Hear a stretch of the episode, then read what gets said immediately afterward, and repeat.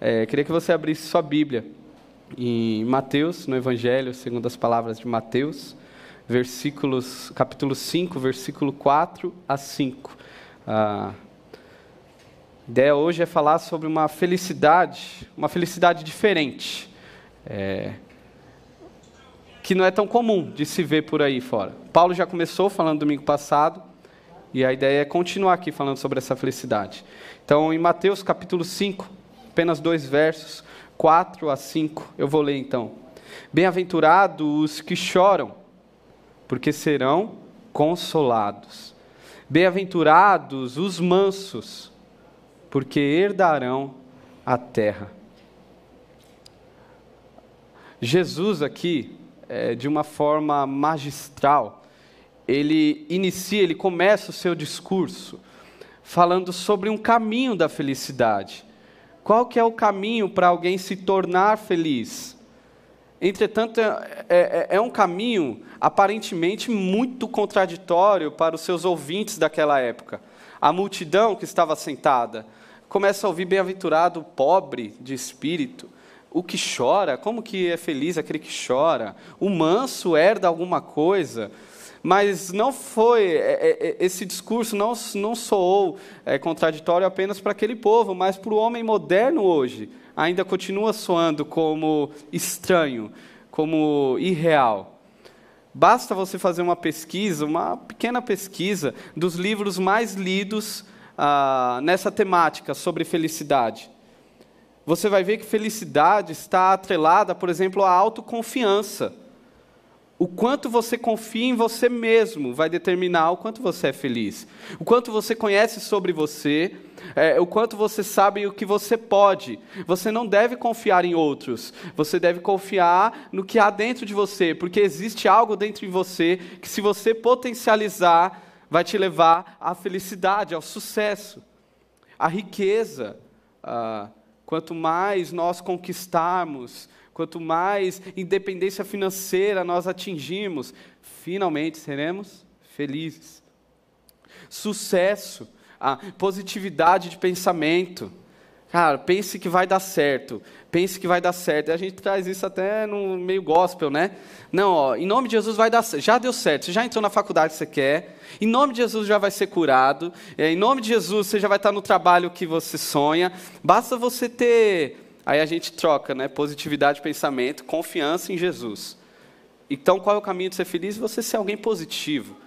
Ou alcançar o sucesso, tanto que tanto é que se você pesquisar os best-sellers aí, né? Ah, geralmente são escritos por pessoas que atingiram o sucesso. Logo, eles vendem muito livros. Por quê? Quem que a gente entende que aquele cara atingiu, ele, ele alcançou, ele encontrou o caminho do sucesso e diversos outros meios. Ah, desejos supridos, como alcançar, é, é, é, conquistar os seus desejos.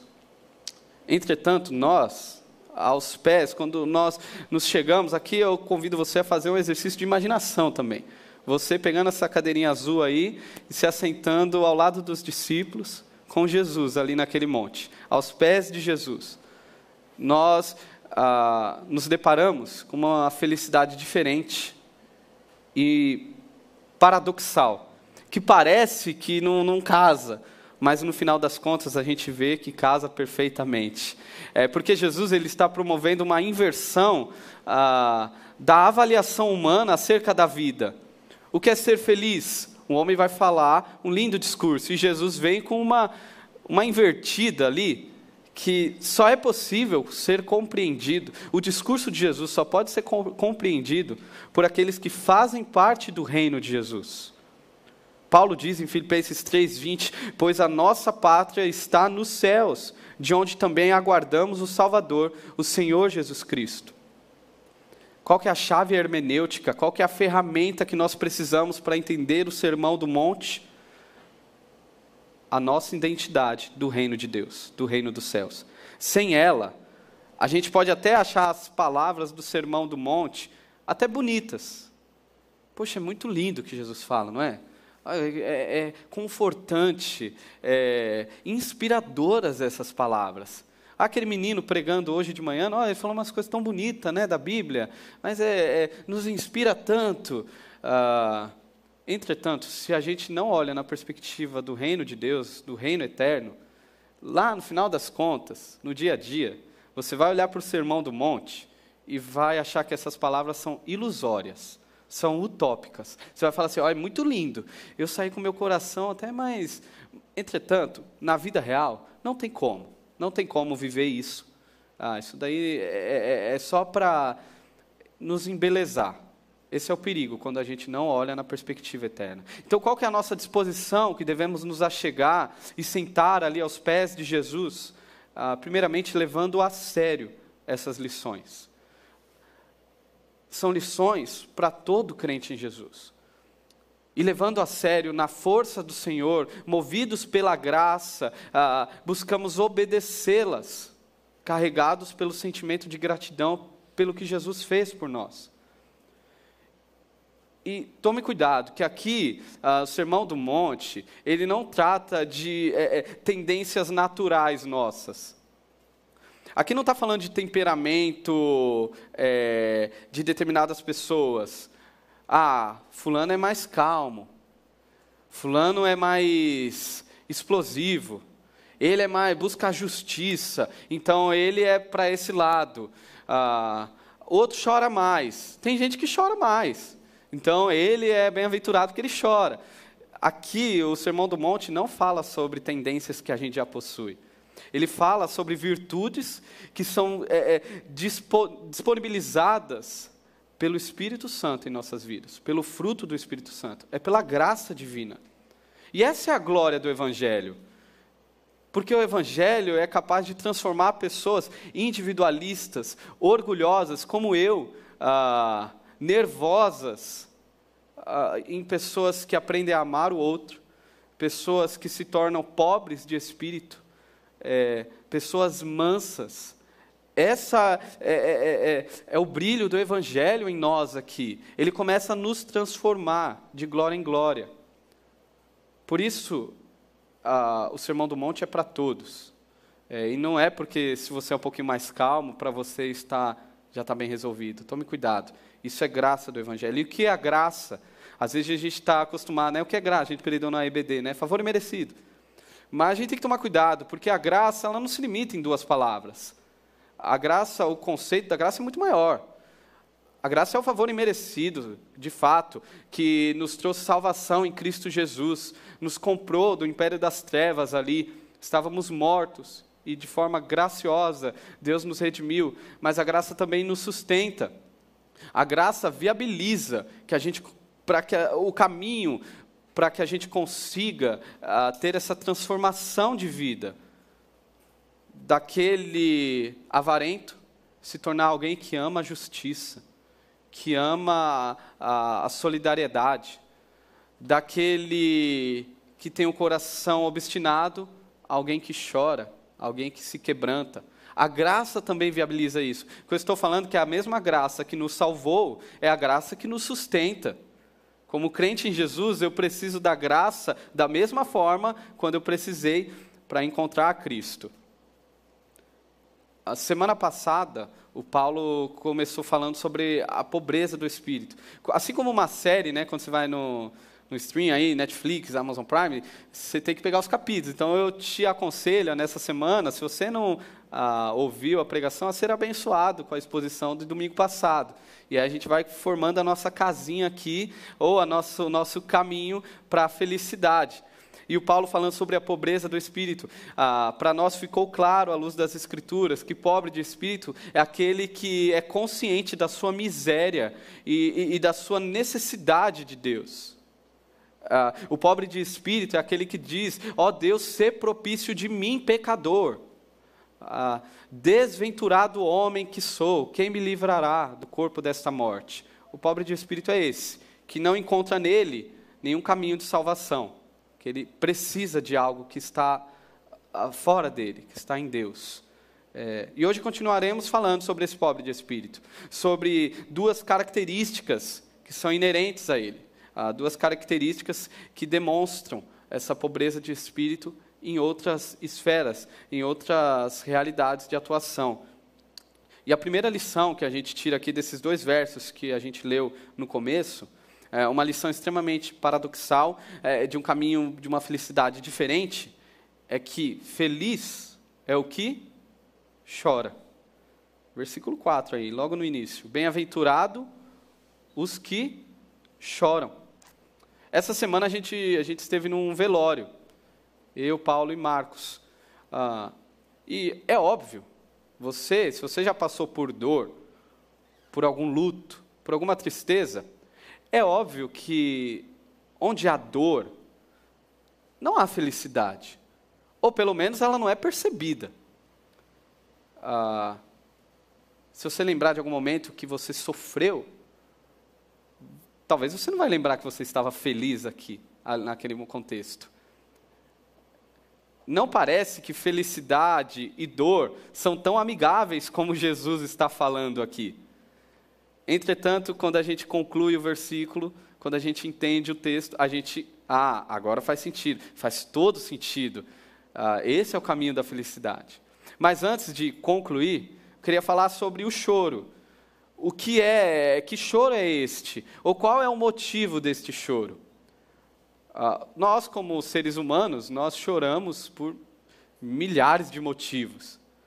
Choramos por conta de relacionamento, doença, dor, luto, perda material, orgulho ferido.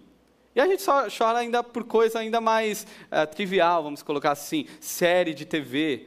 A minha esposa ela até briga comigo, que ela é daquelas choronas. Eu sei que tem uns caras chorão, chorões, né? Por aqui, uh, o Marcelo, o Marcos, tem mais, né? Eu já eu tenho dificuldade de chorar. Minha esposa começou a série, ela já está chorando já. Vê, vê alguém chorando, eu vejo ela está chorando. Tem gente que chora por futebol. Ah, ah, o desânimo. Oh, o Bruno está falando que não. Tem gente que chora porque sabe que o time nunca vai ser tricampeão mundial, igual o São Paulo. Então, aquela, aquela dor. Ah, nós choramos por muitos motivos. Entretanto, o choro aqui ah, parece ser algo específico.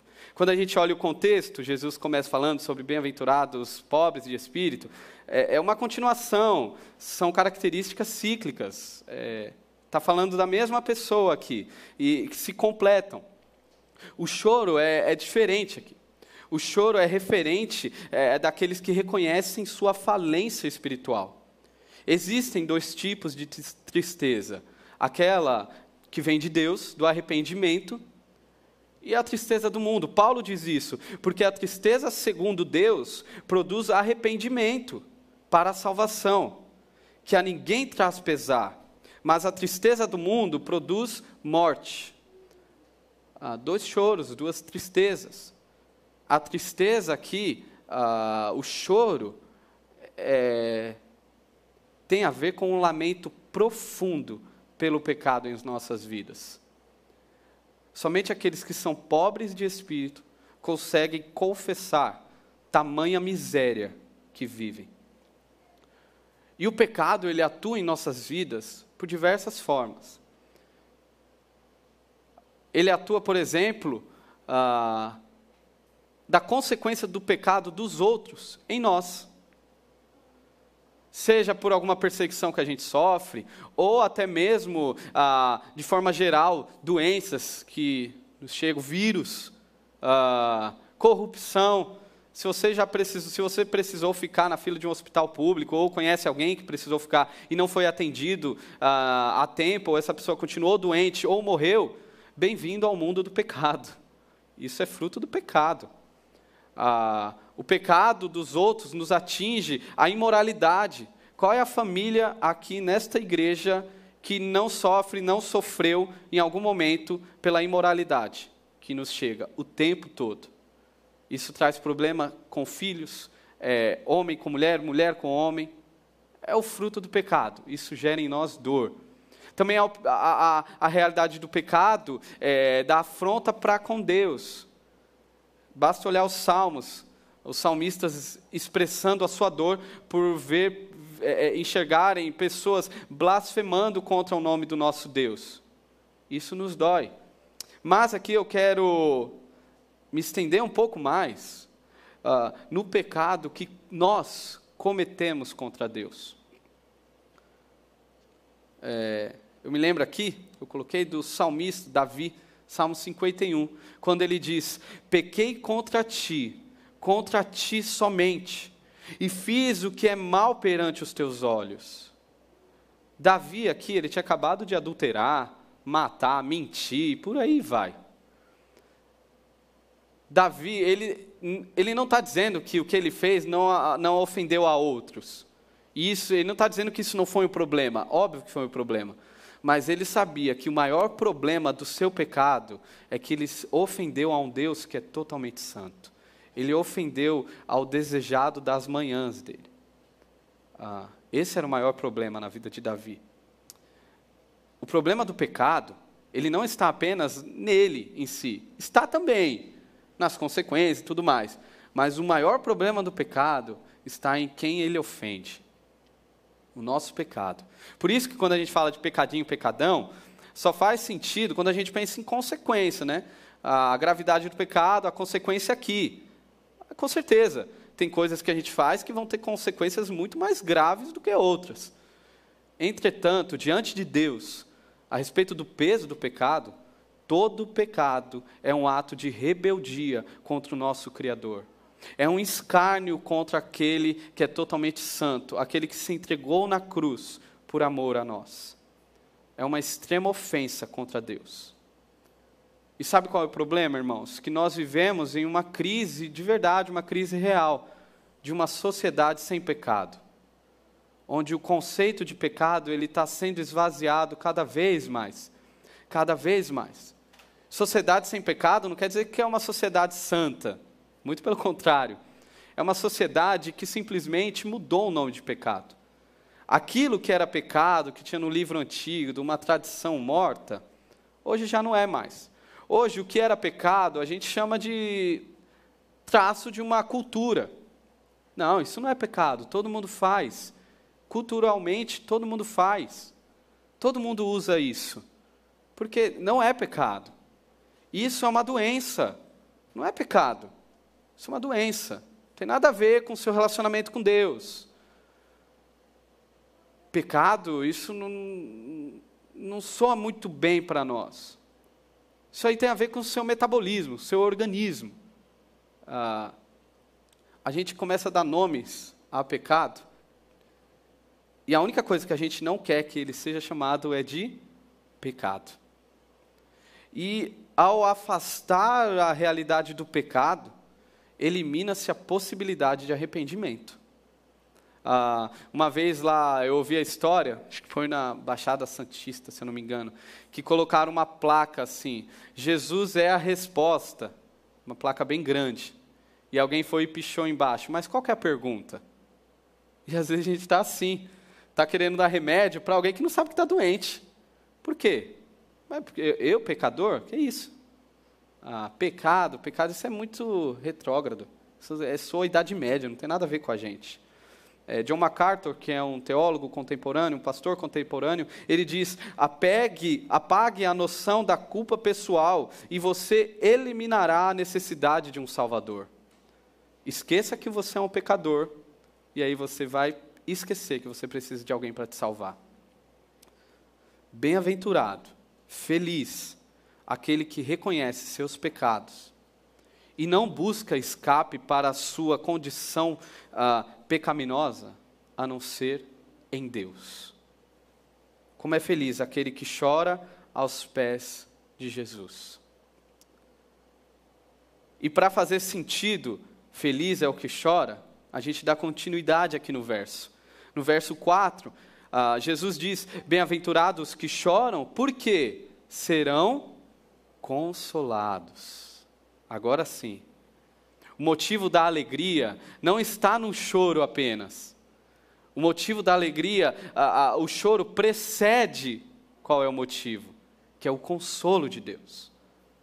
Ao nos arrependermos do pecado, ao lamentarmos a dor do pecado, seja o nosso pecado para com Deus, seja o pecado que nos afeta, ou o pecado de, de outros ofendendo a Deus, ao, a surgir em nosso coração uma angústia, um lamento, há consolo.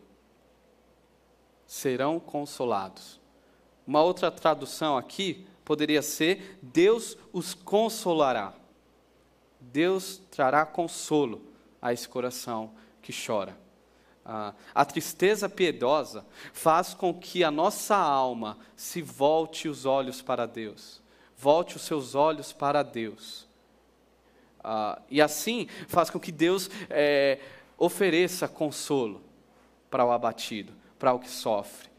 Nas palavras do profeta Miqueias, no capítulo 7, 18, 20, ele diz: Que outro Deus assemelhante a ti, que perdoas a culpa do remanescente e esquece os pecados dos que te pertencem, não permanecerás irado com teu povo para sempre, pois tens prazer em mostrar teu amor. Voltarás a ter compaixão de nós, pisarás nossas maldades sobre teus pés e lançarás nossos pecados nas profundezas do mar. Tu nos mostrarás tua fidelidade e teu amor, como prometeste há muito tempo a Abraão e a Jacó, nossos antepassados. Este é o grande motivo de alegria do cristão. Bem-aventurado Pois o cristão, aquele que chora aos pés de Jesus, encontra o verdadeiro descanso para sua alma. Ele não está tomando ah, um. Como que chama? É, um placebo, ele não está tomando um genérico, ele está tomando o verdadeiro remédio para a sua alma. Encontra um refúgio em um Deus gracioso. Esse Deus gracioso, por um amor inigualável a nós pecadores, decide enviar seu Filho Jesus, para que todo aquele que nele crê não pereça, mas tenha a vida eterna em Deus. Este é o Deus. Esse Deus, ele nos oferece consolo constantemente. Feliz. Feliz é aquele que chora. No final das contas, a, a felicidade diferente que Cristo está oferecendo, que é a felicidade verdadeira, ela desmascara toda falsa e pueril alegria. Aquela felicidade que é demonstrada por aqueles que acreditam que não existe pecado. Só tem uma vida, essa vida é feita para curtir, vamos viver. Essa felicidade ela é desmascarada com a verdadeira alegria que encontramos aos pés de Jesus. Ah, essa vida alienada acerca de Deus, ela é ah, escancarada aos nossos olhos. A gente percebe o quão triste é aquele que não chora. O quão triste é aquele que não quebranta o seu coração diante de Deus, com um grito de socorro, quando o pecado está invadindo, consumindo os nossos corações, quão feliz é aquele que consegue buscar refúgio em Deus. Uma segunda lição que a gente encontra aqui é sobre a mansidão. A mansidão nos garante a herança. Bem-aventurados mansos, versículo 5. Bem-aventurado os mansos. Talvez, a princípio, quando a gente ouve a palavra manso, ou pensa, ou lê sobre, a gente acredita que é alguém tranquilo, sabe? Alguém zen, que não se estressa por nada. Você pode fazer o que for que essa pessoa vai ficar tranquila. É aquele marido que a mãe, a esposa, tá, um filho está com a mão na, na boca do fogão lá, o outro está pulando do portão, o outro está gritando e o marido está lá sentadão, assistindo o seu jogo de futebol. E a gente fala, poxa, que cara manso, que cara, não tem nada a ver com mansidão aqui. Ah, a mansidão aqui que Jesus está falando está muito ligada com a primeira virtude, que é a pobreza de espírito. Tanto é que tem algumas versões que traduzem como man, é, o manso como humilde. Agora tem uma diferença muito interessante. O pobre de espírito é aquele que reconhece é, é, que, ao se perceber, ele vê que diante de Deus, ele é alguém necessitado, alguém que carece da graça, alguém que precisa, porque é pobre, pecador, não há nada nele que ah, chame a atenção de Deus, ele precisa da graça de Deus. Esse é o pobre de espírito. Agora, o manso tem mais a ver com a sua ação para com Deus e para com o próximo. O pobre de espírito, ele se avalia e chega a essa conclusão eu não tenho nada que preste em mim, preciso de Jesus. O manso é aquele que recebe a conclusão de outros, é aquele que é avaliado por outros. Outras pessoas olham para ele e falam assim, cara, o jeito dele lidar com as circunstâncias, o jeito dele de lidar com os relacionamentos é diferente. Ele não é aquele coração levado, ah, ele demonstra algo diferente. E Jesus falando sobre mansidão aqui, ele está ecoando aqui, é, trazendo à luz um salmo, Salmo 37, versículo 11. Abra sua Bíblia para você ver o, é, como é praticamente o mesmo texto que Jesus usa. Salmo 37, versículo 11. Depois você volta para Mateus 5, 5.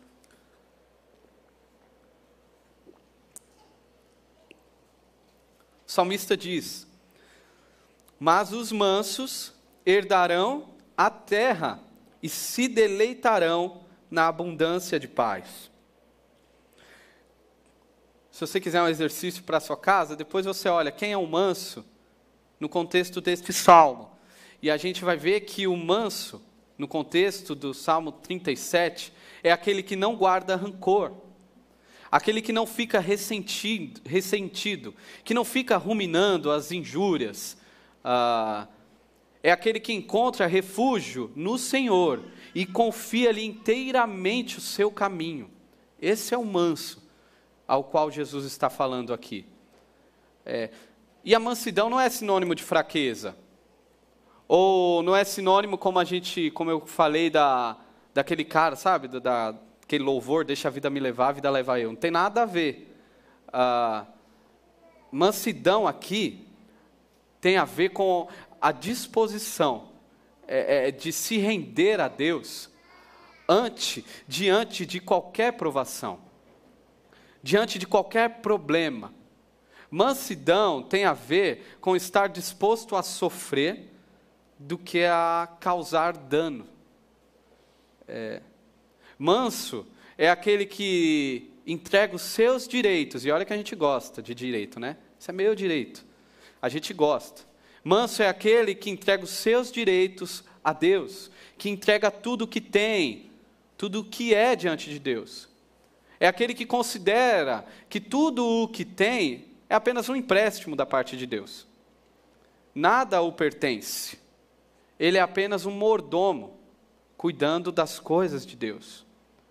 Logo, o manso entende que, independente do que ele passa, ele nunca perde nada nunca perde sua energia, nunca perde dinheiro, ah, nunca perde suas capacidades. Por quê? Porque tudo que ele tem vem de Deus. Ah, então, se eu, se eu perco algo, na verdade, é o próprio Deus que está guiando a história. E é interessante, e a gente tem vários exemplos de homens e mulheres que foram mansos ah, no decorrer das Escrituras. E o maior exemplo é daquele que não precisaria ser manso, que é Jesus Cristo. Olha o que Pedro diz: Pois ele, quando ultrajado, não revidava com ultraje, quando maltratado, não fazia ameaças, mas entregava-se àquele que julga retamente. Jesus, ele não precisava, mas ele foi alguém manso, ele é alguém manso. Perceba que não é uma característica que a gente tem, sabe? Ninguém nasce com isso aqui, tipo, poxa, que cara manso, olha como ele é altruísta, né? Como ele consegue lidar tão bem com as, com as dificuldades, com as perdas, com os problemas de relacionamento. Ele é um cara excepcional. É, e mansidão, também a gente pode falar, assim, ah, então é um cara meio bananão, né? E a gente vê que não é isso. A gente vê que Jesus sabia as brigas que deveria comprar. E ele comprou algumas brigas. A gente vê Paulo, um homem que era totalmente é, altivo, sendo quebrantado pelo Evangelho, e agora sendo submisso a um bocado de igreja cheia de problema. Ao mesmo tempo que ele não deixava de comprar algumas brigas. É, mansidão é, é caminhar de acordo com o coração de Deus. Muitas das vezes a gente vai perder. Eu preciso aprender a perder. Você precisa aprender a perder. Para que outros ganhem. E mesmo que a gente perca mesmo. Ah, mesmo que doa. Mansidão é conseguir olhar essa vida para além dela. Porque essa é a herança. A continuação do versículo 5: Bem-aventurados os mansos, porque eles herdarão a terra. Essa mansidão só faz sentido quando se tem em vista a segurança de uma herança incorruptível. Daí sim a gente consegue suportar com alegria as adversidades. Romanos 8, 28. Tudo coopera para o bem. O bem é Cristo sendo formado em nós, e tudo é tudo. Sejam as coisas boas como as ruins. Tudo está cooperando para que Cristo seja formado em mim. E esse herdar a terra, é o herdar a terra tanto aqui, de uma forma parcial, quanto no porvir. Aqui o manso ele herda a terra, por exemplo, por não ter o coração naquilo que ele possui. Ah, por ter em grande estima o reino de Deus, em detrimento ao que ele tem aqui. Logo, a gente lembra de Mateus 6, 30, 33. Buscai, pois, em primeiro lugar o reino de Deus e a sua justiça e todas essas demais coisas lhe serão acrescentadas. Já é uma garantia. Você já herdou aquilo que você precisa para viver. E uma outra razão, porque já herdamos, o manso herda a terra aqui hoje, é porque, mesmo você tendo pouco, aquele pouco que você tem é com a bênção de Deus. O que, que é melhor? Ter pouco e ter o olhar de Deus gracioso para você, ou ter tudo, ter muito e não ter a bênção de Deus na sua vida? O que, que é melhor? Perceba que a gente está falando de ser rico ou ser pobre. A gente está falando de possuir e não ser possuído. Em ter as coisas e não ser contido por elas. Tá? O manso é aquele que aprende que eu posso ter as coisas, como eu posso não ter. Eu posso ter um bom relacionamento, e eu posso esperar dessa pessoa ah, o amor de Cristo, a lealdade, assim como se eu não receber isso, amém. Eu, eu posso lá fora é, me dar bem em alguns relacionamentos, como me dar mal, seja no trabalho, seja onde for. É, eu estou nessa vida de passagem. E o cumprimento, o cumprimento aqui pleno, total, obviamente, é, são os novos, o, o novo céu e a nova terra que o manso ele herda em Cristo Jesus. E ele não precisa fazer nada para ganhar a, a eternidade. Ele já ganhou pela graça de Deus. Jesus ele, ele faz essa comparação na continuação do Sermão do Monte. Lá no versículo, capítulo 6, 19 21, ele diz: Não acumulei para vós outros tesouros sobre a terra, onde a traça e a ferrugem corroem, onde ladrões escavam e roubam. Mas ajuntai para vós outros tesouros no céu, onde traça nem ferrugem corrói, e onde ladrões não escavam nem roubam. Porque onde está o teu tesouro, aí estará também o teu coração. Apóstolo Pedro diz, é, no capítulo 1, versículos 3 a 4: Bendito Deus Pai de nosso Senhor Jesus Cristo, que segundo a sua muita misericórdia nos regenerou para uma viva esperança mediante a ressurreição de Jesus Cristo dentre os mortos, para uma herança incorruptível, sem mácula, imarcessível, reservada nos céus para vós outros. O manso, pela graça do Evangelho de Deus ele herda a terra. Por isso que ele não precisa se matar aqui. Por isso que ele não precisa ser aquele cara ah, bravo. Aquela mulher que não aceita levar desaforo para casa. A gente precisa começar a aceitar. Precisa começar a lidar com a dor. É, Lembre-se que isso não é uma virtude que a gente nasce com ela. Bem-aventurado os que choram e os que são mansos. Porque há recompensa que vai muito além daquilo que este mundo possa oferecer. Irmãos, não existe abraço neste mundo que ofereça o consolo que vem de Deus. Não existe riqueza neste mundo que ofereça a, a, a terra que Deus nos garante. A verdadeira e diferente felicidade pergunta para nós é: onde nós temos buscado sentido para as nossas vidas? Logo, aonde que nós buscamos felicidade? 2021, Quais são os nossos planos? Será que a eternidade ela está dentro da sua agenda? Será que a, gente está considerando que nós não somos seres humanos ah, finitos, que acabamos aqui, mas que esse é apenas o início de uma vida eterna ao lado de Jesus? Onde nós temos buscado sentido de vida? Onde temos buscado felicidade? Uh, teria lugar melhor do que aos pés de Jesus? Teria lugar melhor do que colocar nossa cadeirinha ali junto com os discípulos e aos pés de Jesus, ouvi-lo falando sobre o que é felicidade? Uh, e as palavras que Jesus falou, como a Patrícia disse, é, é firme fundamento aquela ilustração de colocar a casa na areia ou, ou na, na, na, na, na rocha, né? Uh, Jesus ele fala no final do Sermão do Monte. Ele fala: ó, quem escuta estas palavras são essas palavras aqui que Jesus está falando. É, estas palavras elas possuem muito mais autoridade do que qualquer best-seller que foi lançado ou que será lançado como já diziam, elas são mais atuais do que o jornal de amanhã. Ah, nós podemos nos achegar, depende de nós confiar e crer nessas palavras, confiar, confiar no caminho que Cristo nos propõe. E a minha reação, a sua reação imediata às bem-aventuranças, é, vão ah, evidenciar ou denunciar quem nós somos.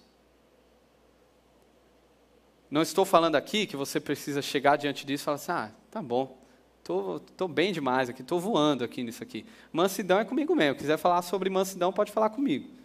Quiser falar sobre chorar pelos pecados, reconhecer é comigo. Não é esse perfil. Até porque quem vos fala aqui, ah, se você quer saber sobre alguém que peca nisso, pergunte para minha esposa. Ah, se você falar comigo, eu vou falar só coisa boa de mim. Agora, se você falar com a minha esposa, vá preparado, porque com razão ela tem ah, ótimos conselhos para dar de como não deve ser, como se não deve ser, a olhar para mim, ah, como eu preciso da graça do Evangelho para me tornar alguém manso, como eu necessito da graça do Evangelho para reconhecer meus pecados, para chorar diante de Deus, como eu preciso. Sabe o que me alivia? O que pode te aliviar? Para você não sair daqui achando que é, foi lançado um pragmatismo, que agora você ou segue ou está fora ah, as palavras de Jesus, quando ele diz: Vinde a mim, todos os que estáis cansados e sobrecarregados, e eu vos aliviarei. Aqui não é sobrecarregado de uma semana corrida. Não tem a ver ah, quando está muito estresse, tudo turbulento, aquela doideira, aí você vê, vou, vou, vou descansar. Tem a ver com um descanso mais profundo, descanso para a sua alma o descanso para aqueles que reconhecem que neles não há nada que os faça encontrar alívio diante da dor do pecado, diante do desespero em nos reconhecermos como pessoas muito aquém do que deveríamos ser. Ele continua: Tomai sobre vós o meu jugo e aprendei de mim, porque sou manso e humilde de coração, e acharei descanso para a vossa alma, porque o meu jugo é suave e o meu fardo é leve. O choro do arrependimento, ele faz parte no processo de salvação. Ah, ao reconhecer a Cristo, necessariamente você tem que se arrepender dos seus pecados. Entretanto, ele deve fazer parte da dieta do cristão. O cristão deve continuar se arrependendo pelos seus pecados e chorando pelos seus pecados, confessando os seus pecados. Como Paulo trouxe domingo passado, é, e nos trouxe um alerta. Qual foi a última vez que a gente confessou nossos pecados diante de Jesus? Qual foi a última vez que você chamou alguém para conversar, para confessar seus pecados? Às vezes a gente consegue conversar sobre tudo, não é? Ah, se sentar, a gente sentar para conversar, a gente vai falar de tudo.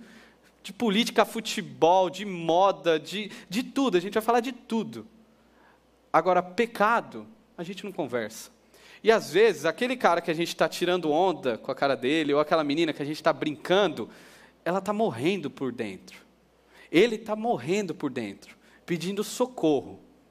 E a gente não tem esse espaço de confessar, abrir os nossos corações. Qual foi a última vez? Como está a sua dieta? Como está a minha dieta? Precisamos sondar nossos corações. Ah, confessar a nossa triste e destruidora relação com o pecado, que ainda insiste em nos acompanhar, e o quanto precisamos nos arrepender. E como crentes, precisamos ah, ah, buscar sermos mansos em Jesus. Lembrar que tudo o que eu possuo, possuo, é fruto da misericórdia de Deus. Logo, a minha resposta diante da adversidade não deve ser de desespero, mas sim de confiança. E lembrar que estamos no caminho de sermos parecidos com Cristo. E isso é no dia a dia. Como que eu me torno alguém manso? Dia a dia. Meu relacionamento com a minha esposa. É, eu até desafio você, marido, que está assistindo em casa ou aqui, marido, esposa, a perguntar para sua esposa: Você me acha alguém manso? Pergunta hoje, domingo, no almoço. O almoço talvez não vai ficar tão confortável assim, mas quem sabe posso te ajudar. Esposa, mãe, perguntar para os filhos. Já pensou se fazer essa pergunta para os seus filhos? Vocês me acham alguém mansa?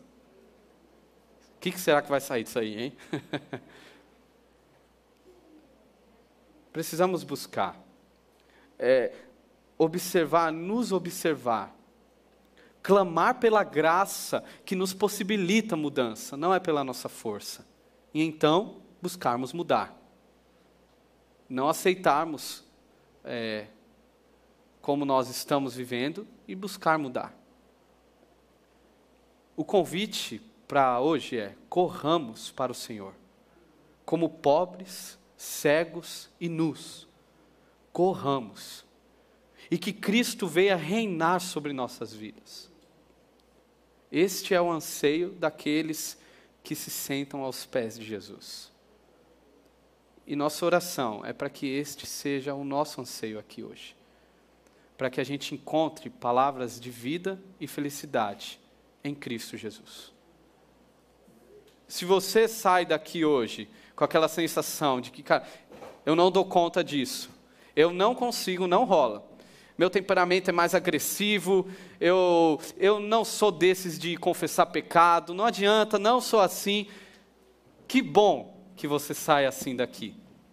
Que bom que você conseguiu perceber que não é pela sua força, que realmente você não vai conseguir. E que bom que a gente tem a Cristo e a graça que nos sustenta a mudar. Basta que você confie que esse é o caminho de felicidade para sua alma.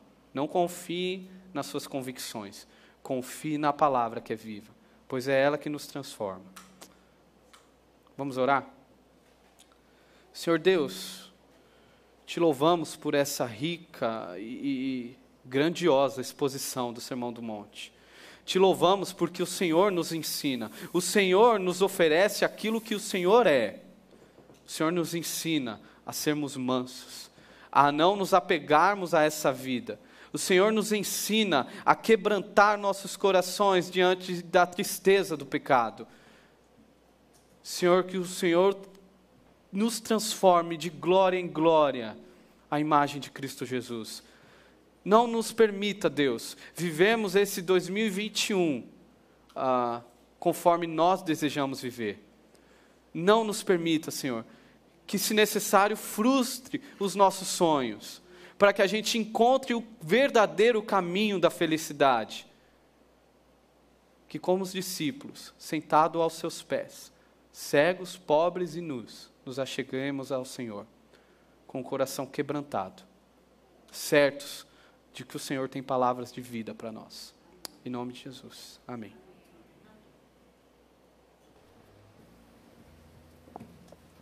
Vamos ficar de pé, vamos louvar a Deus com essa canção verdadeiramente a nossa esperança está em Cristo, né? Que Ele trabalhe em nós, que Ele cuide de nós, que Ele nos ajude a sermos como Ele quer que sejamos, como foi falado aqui pelo pastor Pedro. Amém? Vamos cantar essa canção, que o Senhor possa trazer esperança para a gente, que essa semana você possa lembrar dessa canção, possa cantar na sua casa e que Ele restaure a nossa fé. Amém?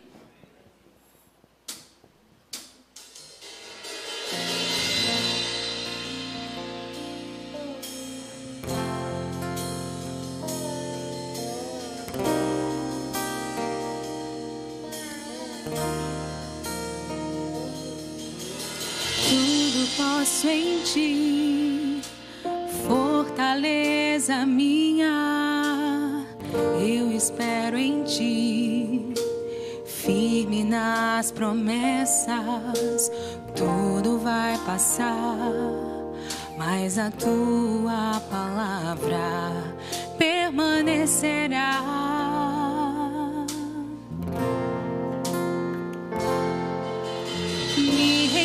ti, rasguei meu coração, fiel permaneci.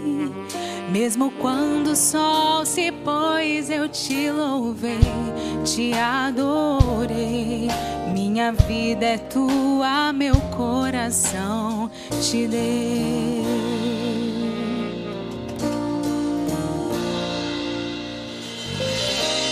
Os ventos podem até soprar contra mim, mas eu não deixo de Tuas promessas. Protegi, guardei no coração e da tua palavra